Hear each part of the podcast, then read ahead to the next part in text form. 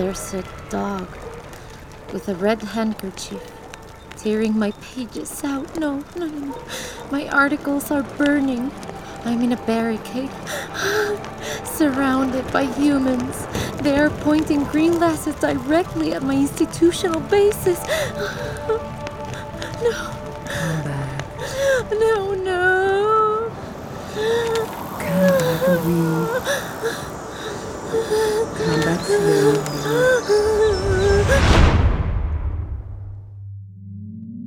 This is The Burst of Things Constitutional Therapy. Don't worry, you're with me. Keep breathing. Deep breath in and exhale. Repeat with me. Inhale and exhale. Okay, tell me, how are you feeling? I don't know. I'm blocked. Try to make your mind a blank page and connect with your emotions. I feel the world moving forward and I'm left behind. Why do you think you're feeling this way? I think all of this is about the plebiscite. Are you too nervous? Nervous is the least of my worries. I am panicking. Okay, let's back up. How have you felt these last few weeks? Very confused. Alone. Like everybody hates me. They want to throw me in the shredder or send me to be recycled. And why do you say they hate you? I don't know. I am trying to change. I have undergone more than 46 reforms. Like what? Before, in my Article 1, I only talked about men, but now I address the people. I reduced the presidential term from 8 to 6 years and then from 6 to 4 years. I eliminated lifetime senators and film censorship. I even established obligatory and free middle school education, and I still don't have the love of my people. I'm cursed. We all have something to heal from. Change is good and necessary, but you have to be prepared. And that's what we're gonna do in these sessions. Prepare Prepare for what? to accept who you are. It's the beginning of healing. Have you thought that all these changes have been only textual, superficial, and have not affected your deep self? My deep self? Yes. Do you know why your name is Constitution? Because I constitute That's right. And what do you reflect with this constitutional form? the political will of the people, the foundations of the laws, institutions, governments. And have you really reflected the will of the people? No, I don't think so. Then who came up with this foundation? It was you? No, Then who was it? I don't know. Think because you do know. It was. It was my father. There you go. Let's find the source of your trauma. As you remember things, try not to analyze them. If you have sensations in your pages, let yourself feel them. You are in a safe space. Where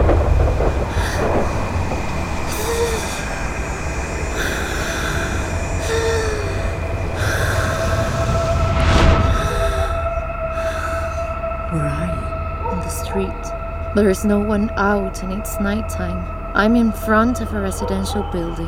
What else do you see? A truck. It's coming towards me, carrying six men with weapons.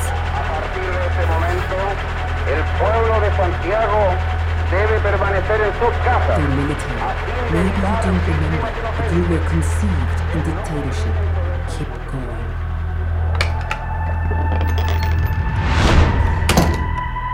I'm inside an apartment. It's austere, it looks like a cloister. Go on. On the wall, there's a crucifix that seems to illuminate the hallway. In the distance, I hear a loud sound. Keep going.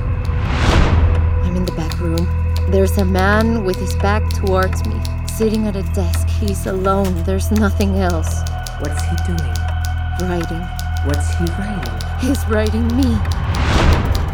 Where are you now? I'm trapped. In a typewriter, the man firmly presses the keys into me. What's the man like? Pale, with a broad body, very white. He has almost no hair. He wears huge glasses and has tiny eyes. He's looking at me from above. He's writing very passionately. I hear him whispering things. Who is it? He's my father. You will end the overflowing chaos that brought this Marxist plague. You will be the creative impulse that makes people free and not slaves to the state. He's talking about me. The socialists wanted a classless society. May God forgive them because they did not know what they were doing. They fought for something contrary to human nature, a false dream at their roots, and impossible in their promises. How do his words make you feel? Weird. I don't understand what he's saying. It makes my pages stand and end. The people have to feel that you are theirs, which of course doesn't mean that you really are. Soon we will make a plebiscite. We have already confirmed the date. September 11, 1980. Somos un gobierno de chilenos y seremos inflexibles en hacer cumplir las leyes, reiterando que el peso de la autoridad caerá sobre quienes pretenden destruir la paz social. You're going to be eternal. For so, I wrote an arsenal of articles that will make you indestructible. A constitutional court, appointed by the government's senior officials, will be created to ensure that no one can do anything other than what we say.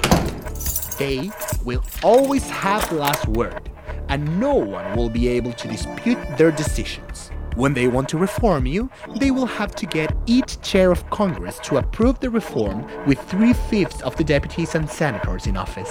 Something impossible because there will always be at least a third of my supporters in practice. I'm hazy. I don't understand anything. I don't want And if to that hear doesn't work, anymore. the president I will have the possibility breathe. to cancel the whole Because I reform bill can't if he wants to. I'm a democratic farce. All right, wake up. Wake up. Easy. Easy. You are in a safe space.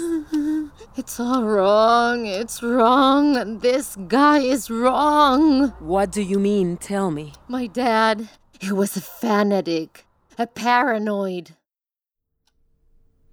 How are you feeling today? I feel like I've opened a huge abyss. That's good. You're being self aware, and that's new. I feel very tired. I'm only 40 years old, but I feel like 200. Interesting. But we need to go further back. We already visited your near past, but today we need to go to your past lives. Are you ready? No. But do you want to go on? Yes. I want you to concentrate on your breathing by exhaling the air. Breathe in and exhale. Where are you? I'm in a meadow. I see a river, Listen carefully. What do you hear? horses, sabers, shotgun bullets. I'm in the middle of a battle. What battle? I'm at the Battle of Lircay. What does this have to do with me? From this battle, you will be born. Watch carefully. Let's go on. Where are you now? I'm in the middle of a large living room. There are white men. They talk, they touch me, they write me. What do they say? Gentlemen, please, enough with this idle chatter and philosophy. Let's not waste any more time. We are the Grand Convention of Chile, and our only mission is to ensure the prosperity and good administration of this government.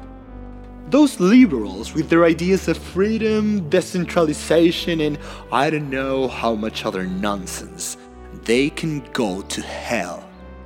We've already knocked them down on the battlefield. Now we will bring them down in this new constitution. What year are you in? 1833. Ladies and gentlemen, I propose that active citizens who are lawyers and owners of at least one property or have money invested in an industry are the ones allowed to vote. Unless you have a decent, well paying job. I'm excluded? Wonderful, it's written. No! I have another proposal state of siege. That when necessary, all freedoms will be suspended until order is imposed again. No! Oh, wonderful, it's written. No, nobody's hearing me. This doesn't make sense. How do you feel? Helpless. What relationship do you have with these men? It's the first time I've seen them, but I feel like I've known them all my life. It's because they still live inside you. Let's keep traveling. Where are you now? An office. There are other men looking at me. What do they say? Minister, we cannot do that. It's unconstitutional. I can't let these liberals conspire right under our noses. I'm not that kind of a man. If you prefer, leave this cabinet. But I will gallantly do what anyone with sufficient moral authority would do protect the order of the nation. I can tell you that by law or without it, the Constitution must be violated when circumstances are extreme. Disgusting. Do you recognize this man? He's my great grandfather, Diego Portales, and even if I wanted to, I couldn't forget him. Then face him and tell him what you want. I can't. Today, you can break the barrier that has silenced you all this time. And how? If I don't have a voice or a vote. Besides, he's not alone. There are other men behind him. They support him, they back him up. Who are they? O'Higgins, Egaña, Gandarillas, Manuel Montt. There are also militaries, entrepreneurs. I'm scared. There are so many. There are thousands. Look behind you. There's a door. Open it.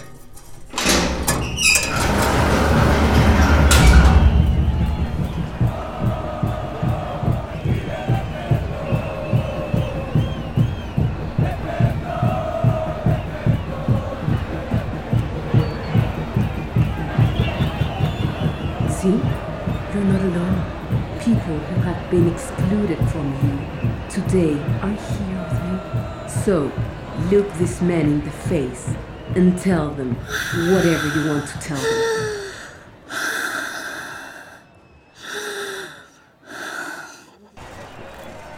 Father, great grandparents, and followers.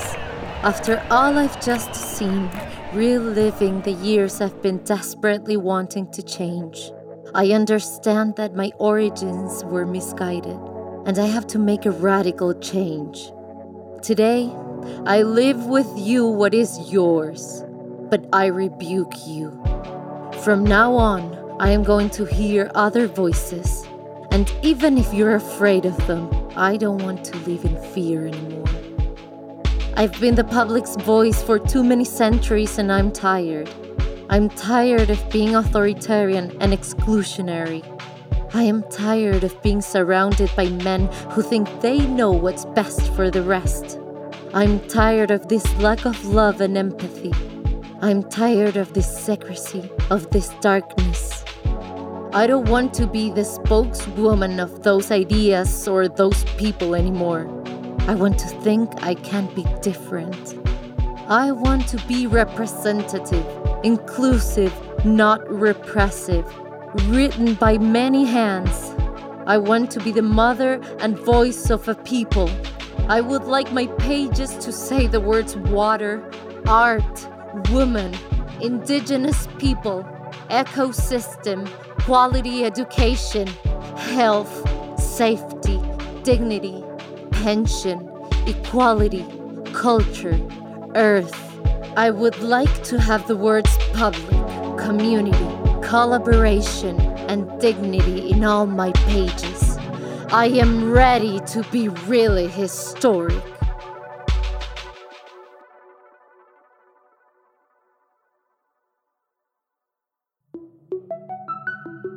This was The Burst of Things Constitutional Therapy. To hear other stories like this, go to the website borderpodcast.com and follow us on Spotify, Apple Podcasts, or where you listen to your podcasts. You can also follow us on Instagram, Twitter, and Facebook account at Border Podcasts.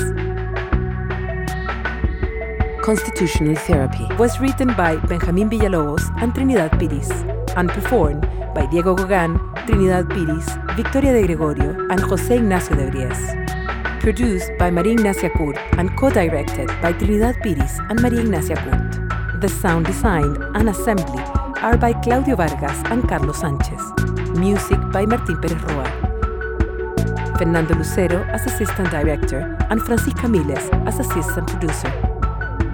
This series is a production of Mucha Media with the support of University of Bristol, Invisible Scoop, Goethe Institute, and NAVE. Thanks to our media partners, Radio La Central and Desconcierto. You are on Border Podcast.